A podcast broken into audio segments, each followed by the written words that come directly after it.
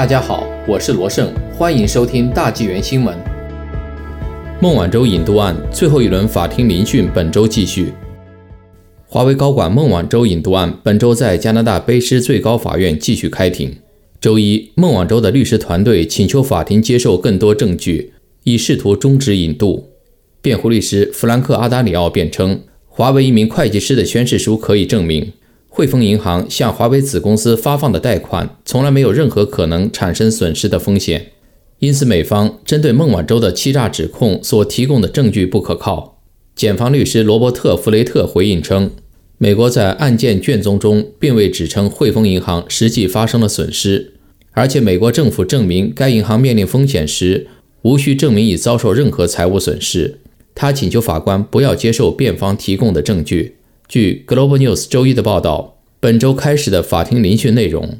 将包括孟晚舟指控加拿大当局于2018年在温哥华机场逮捕他时有非法滥用程序的行为。孟晚舟的律师团队要求听证的法官接纳他们支持其论点的证据。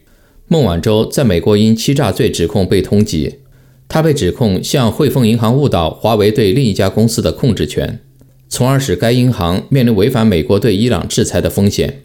孟晚舟和华为目前均否认这一指控。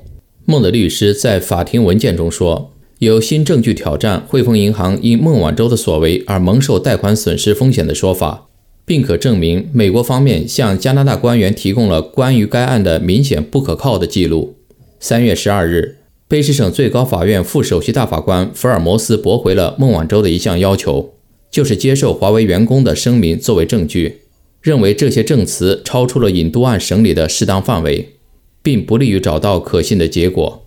不过，法官暂时同意孟晚舟律师团队所要求的，允许专家报告的一部分作为证据，但仍需提交进一步的资料以证明其相关性。在孟晚舟被捕后，中共施压加拿大政府，并报复性地抓捕了两名在中国大陆的加拿大人，家中关系持续恶化。两名加拿大人被中共逮捕后的待遇与孟晚舟天差地别。孟晚舟被捕后，立即获得保释，并获准在其温哥华的豪宅中由安保人员二十四小时监视居住。从去年一月到十月，中共更以疫情为由，取消了两名加拿大人的领事服务。直到今年一月初，加拿大驻华大使包达明才被获准前往康明凯的关押地，与他视频交谈。